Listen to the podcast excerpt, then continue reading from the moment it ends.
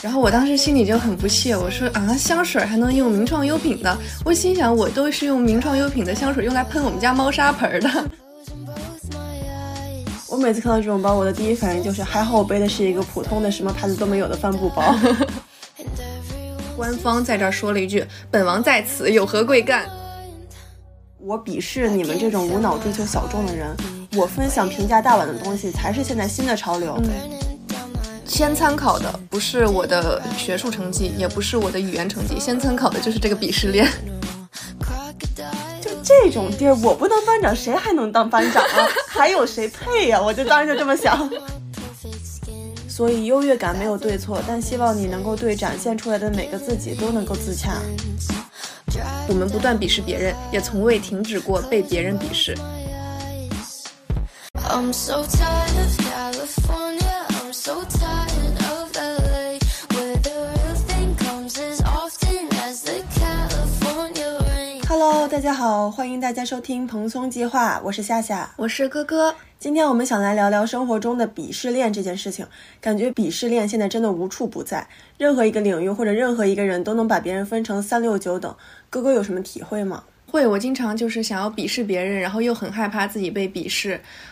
比如说，我会买很多名创优品的东西，它的那个棉签真的很好用，一大桶才十块钱。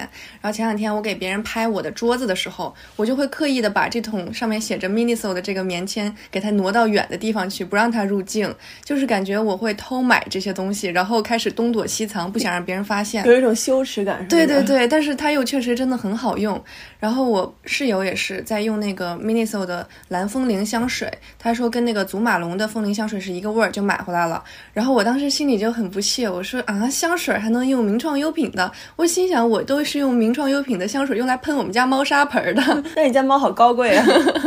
但是我只敢心里偷偷这样去想，我也不敢说出来。我也是很害怕被别人鄙视，然后我也经常想站在鄙视链上高高的去俯瞰别人。我在高中的时候经常穿篮球鞋，就是买 AJ，然后我还清楚的知道 AJ 几是长什么样子的，然后以至于某个男生他穿的是哪双鞋，我一下子就可以说，哎。你这个是乔四，你这个是乔十二，然后我就会发现，这个时候这些男生他们眼底就会对我有一种欣赏的眼光，就觉得哎，你是懂货的人。对，然后关键是我也不打篮球，然后我还把这些全部都买齐了，我就在想，我到底是出于什么心理穿这个篮球鞋呢？其实它好看吗？它也。现在看来并没有很好看。我上大学之后就再也没有穿过这些了。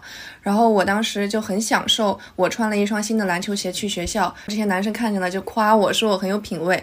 我就在想，那我是不是有一个被夸了之后很开心的这种越南的心理在呢？有可能有一点点吧，我们高中也是，好像就是穿了篮球鞋就代表自己品味很高一样。而且如果你买了新的篮球鞋，你必须要拍照发朋友圈，就一定要让身边人都知道你买的这个新款的这个鞋，然后就是你站在这个时尚的前沿。对，然后还要把它摆的，就是呃摆出一个形状，然后拍照发朋友圈，最好再加个滤镜。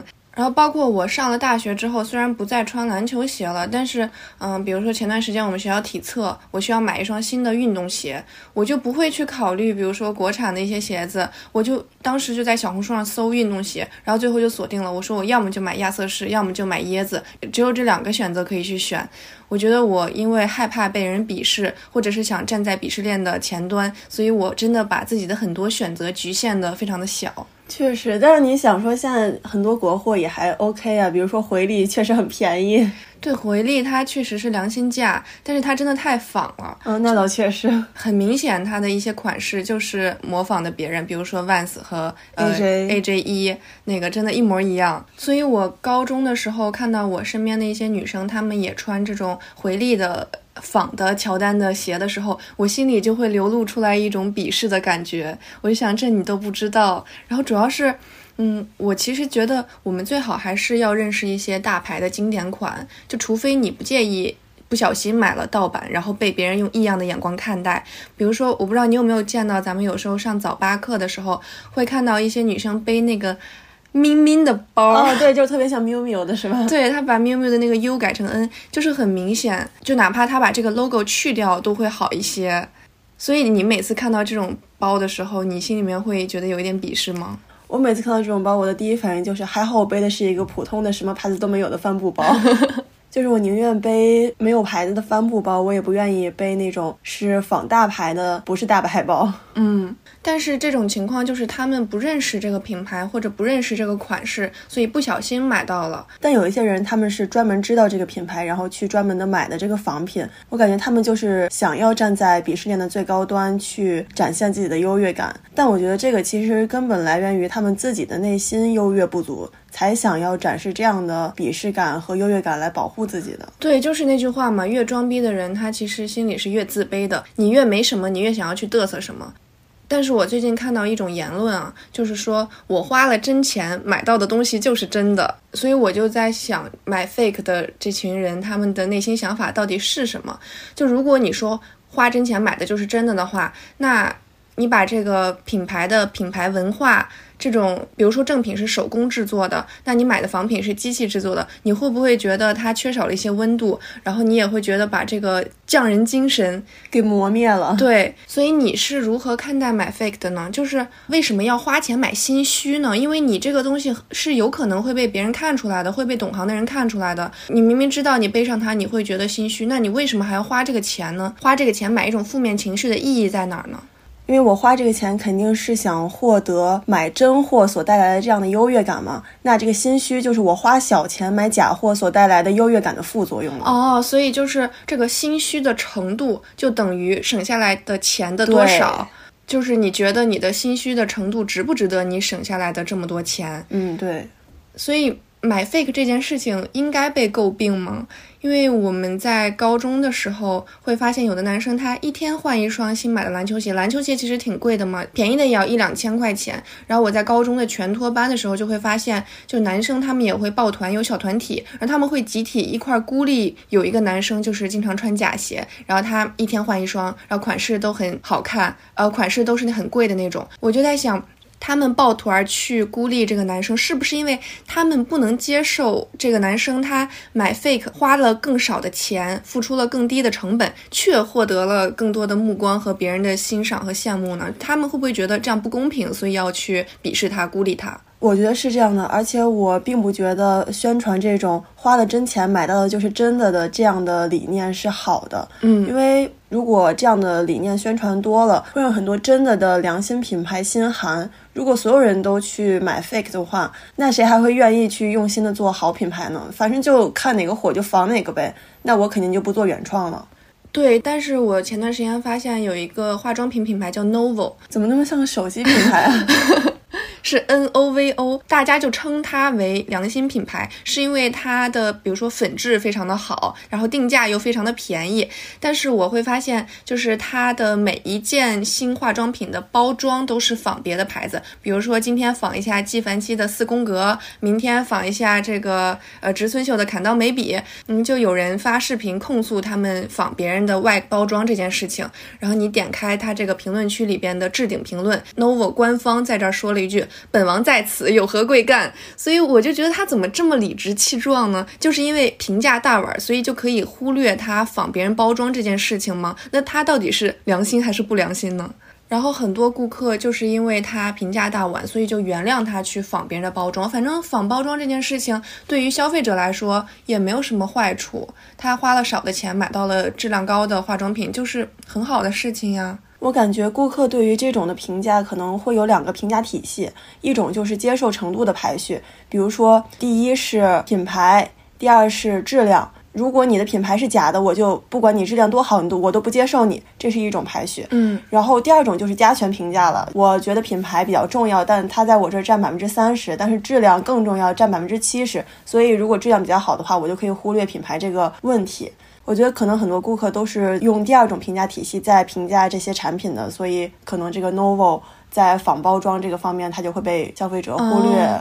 所以去维护 Novo 的这批消费者，他们就是在这个价值体系里是把质量和价格排在首位的。对，嗯。那我觉得我应该也是把这两个排在首位的，因为我购入了全套的 Into You 的口红，哎，真的太好用了，它的唇泥，就它涂上之后，你的唇纹真的就消失了，隐形。但是它其实不算很便宜。我看有人做过测评，就是说它的这个价格除以克数，其实是比很多大牌的口红都要贵的。嗯，但我买它就是因为我可以花很少的钱就可以买到不同的颜色。对，而且真的会有人就把一根口红用完吗？我感觉跟把一个橡皮用完一样难。我觉得比把橡皮用完还难。但是我每次出门的时候就不会带 Into You 哎，我每次出门的时候会带阿玛尼。我也是，我出门会带纪梵希，然后但是我自己涂的唇膏可能也就十块钱，就起到一个那种保湿的作用。上次咱俩一块录节目的时候，你不是拿走了我顺走了我一个唇膏吗？对，那就是我们两个其实都在偷偷用一个一模一样的，那叫什么牌子？没有牌子，不知道，反正就是拼多多买的。我 你不就直接把我那根唇膏拿走了？你以为是你的吗？对，跟我那长一模一样。所以咱们两个出门带阿玛尼和纪梵希的人。私底下都在偷偷用十块钱的唇膏，对，然后还在这儿鄙视人家名创优品，你还喷猫砂盆呢。然后最近冬天又到了，光腿神器又火起来了。我有时候跟我男朋友走在路上，我就会去问他，这个女生穿没穿光腿神器，你能不能看得出来？就我在问这个问题的时候，因为我已经看出来了嘛，所以我觉得我是有一点鄙视光腿神器的。我鄙视它的点在于你。既要显现的你是露腿的状态，然后你还要保暖，然后最关键的是你还要逼真，就是你既要又要还要，就是我觉得有点贪婪。你觉得哪有这么好事儿是吧？对，但其实这种东西也蛮容易被看出来的。我每次在街上走着，就能很明显的看出来很多女生是穿了光腿神器的。对，但是我还会问我身边的男性朋友说，你能不能看出来？到底能不能看出来？那直男是真的看不出来，完全看不出来。然后他们说看不出来的时候，我心里就有点不爽，你知道吧？就想凭啥呀？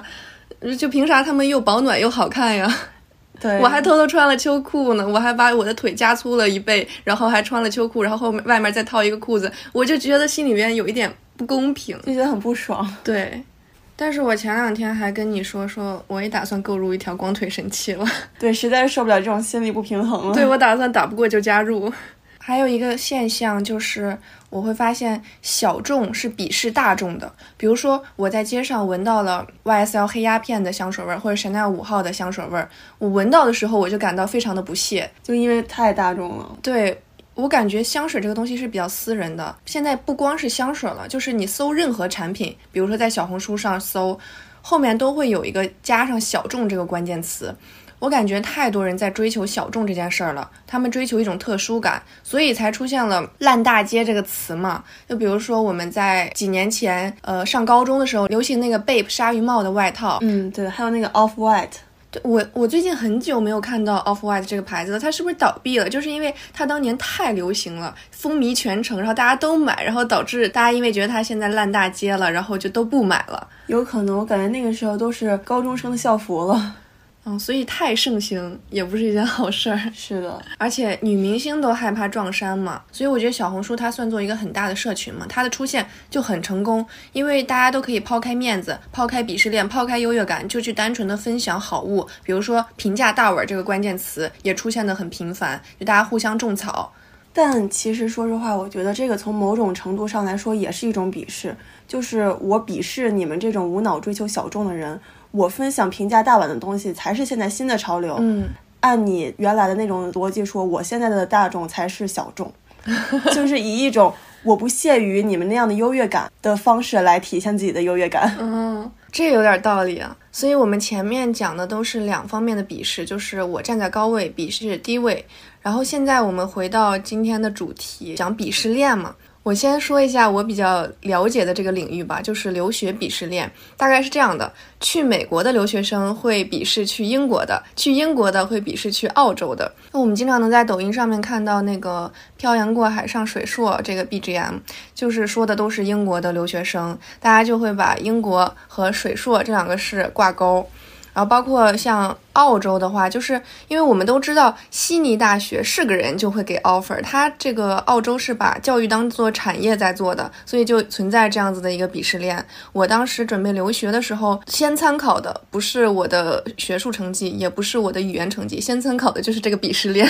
哦，所以你是先会考虑美国，再考虑英国，再考虑澳洲，就完全没有考虑澳洲。哦，没有考虑澳洲。哦，那我比较了解的鄙视链就是音乐圈的鄙视链嘛。现在整个音乐圈的鄙视链就非常的完备了，就属于古典，包括交响乐、美声、鄙视音乐剧、歌剧，鄙视流行，鄙视摇滚，鄙视民谣，鄙视链的底端就是说唱。然后我就最喜欢的两个就是小提琴和说唱啊，这是你最擅长的两个。对，这是我最擅长的两个。我站在这个音乐圈的鄙视链两端。哎，你这样会不会有一种就是中和了的感觉？我有一种割裂感？就是原来跟我一起在乐团的一些老师知道我自己在搞说唱之后，他说：“啊，你怎么搞古典的就去搞说唱了？”然后有一些我爱好说唱的朋友们说：“哇，你居然还会拉小提琴！”怎么回事儿？就感觉这都不会是在一个人身上出现的事情。哎，那我很好奇，为什么你在刚上大学自我介绍的时候，介绍的你的爱好是说唱，而不是古典乐呢？没有，我说的是小提琴和说唱。哦，那我就自动屏蔽小提琴这件事了。对，因为我觉得太高端了。然后我选择收听接地气的那一个，有可能是。但是我觉得这个鄙视链的存在不是为了限制我们的选择的，因为我也是在这个留学备考的过程中，一步一步的去抛开鄙视链这个东西存在对我的限制。我一开始是想去美国的，我想站在鄙视链的顶端去鄙视别人，或者其实我更多的不是想鄙视别人，我是害怕被任何人鄙视。但是现在我的留学规划是打算去香港和新加坡嘛，而就会有人说说你去香港这也算出国吗？就感觉你这个钱都花了，然后你连国门都没出，就是会把香港放在鄙视链的最底端。但是现在我在听到这些言论的时候，我心里没有任何波澜，我就觉得我的首要需求是离家近，那我为了满足我的需求，我去做的这个选择。我就感觉我完全自洽了，别人的评价都不能影响到我的任何选择和心态了。主要是看这个选择带给你的价值。嗯，我也会有一个心态上的变化。一开始我都说出去了，我跟大家说我雅思考了七分，我就是为了去美国的。所以后来在重新考虑这个选择，打算不去美国的时候，我第一反应就是那我多下不来台呀，那话都放出去了，那这样搞得我很没有面子。然后我也是在一步一步的去做到这个自洽的。嗯，我重新去把。自己的需求做一个排序，然后最后根据我自己需求和价值的排序去优先做出我最需要的选择的时候，我会感觉这个比鄙视链影响不了我任何了。就是还是在以一种理智的思考模式来最终的选择。对啊，就像你很自洽，自己又喜欢古典乐又喜欢说唱这件事情。是的，是的。所以其实鄙视体现的是自己的优越感嘛，但这种优越感是会随着环境的改变而改变的。嗯，也会随着时间的改变而改变。是的，因为我的中学是北京排名特别靠前的学校嘛，大家学习都特别好，身边都是各种的竞赛大佬呀，物理竞赛啊、生物竞赛啊什么的。我当时是学习一般，是小提琴保送的高中嘛，所以也是一直想走特长生高水平艺术团这个道路来加分的。按照往年的水平的话，我的能力是可以加上分，然后去上大学的。但因为我们当年是疫情嘛，名额突然紧缩了很多，然后。考核方式也从线下考核变成了线上录视频，就会损伤很多的音质。我当时报的学校，我也是卡位没有进去。当时好像是全国要十个人，然后我是小提琴第十一个。为什么你的生活中总是出现这种差一名怎么怎么样的事情啊？你保研也是差一名就保上了。哎，别说了，我也不知道为什么会这么抓嘛。反正最后就只能靠高考了，就是纯裸考，准备的时间就不多嘛。因为之前很多时间都是用来练琴了，然后之后就来了现在这个大学嘛。我当时一进来我就觉得特别心高气傲。就觉得我是因为失误才来的这儿，本身应该去更好的地方，就有一种看谁都看不起的感觉啊。所以你是因为这个原因才说觉得你刚上大学的时候同龄人都是呆子吗？对我真的当时觉得身边所有人都是呆子，这也就能说明为啥我当时竞选班长那么积极。就这种地儿，我不当班长，谁还能当班长啊？还有谁配呀？我就当时就这么想。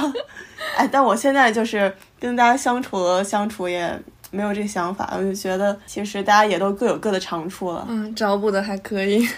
对，还有这个优越感，随着所在环境的改变而改变呢，也可以应用在业余爱好者和普通人以及在专业圈子里的感受不同一样。就比如说我跟我身边普通的同学或者是同事。说我们在做播客，他们就会说哇，好厉害呀！你们怎么做到的？就感觉我们好像做个播客就是明星了似的。对对对，然后就可有优越感了。但如果我们真的在播客圈子里面的话，我们就只是初出茅庐的初学者，人家十万粉的多了去了，就我们还有很多要提升的地方。我们在这里好低调呀，但是我们两个的群名叫做优质内容创作者。对。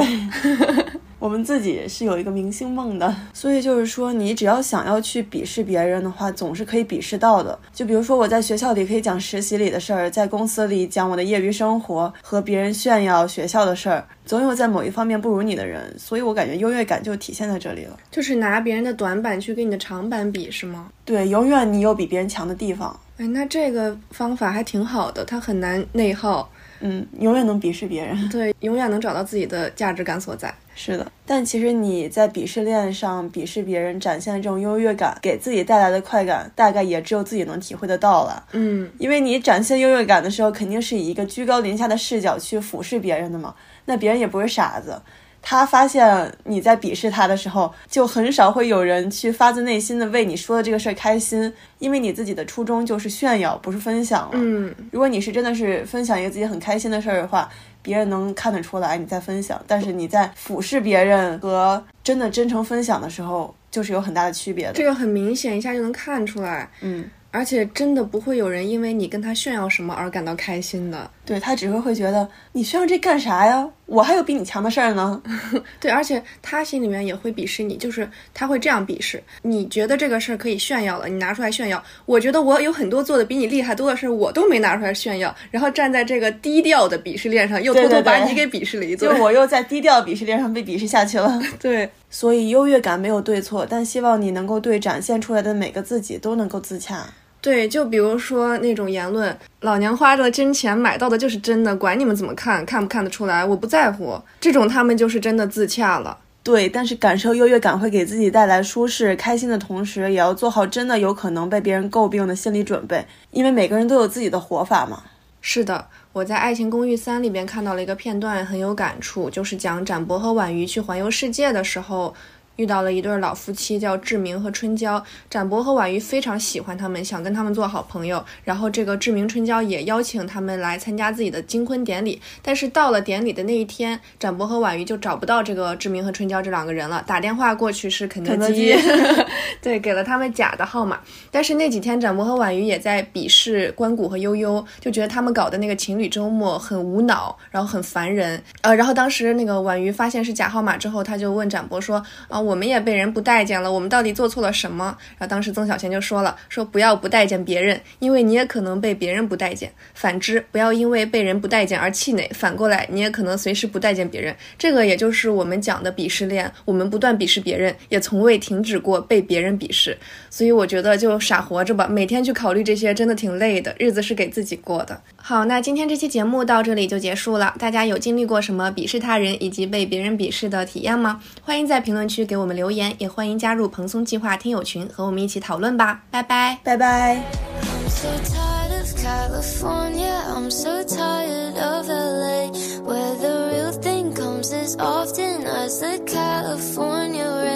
I got all these legal toxins in my blood and in my brain. I keep saying that I'm leaving, but it doesn't work that way.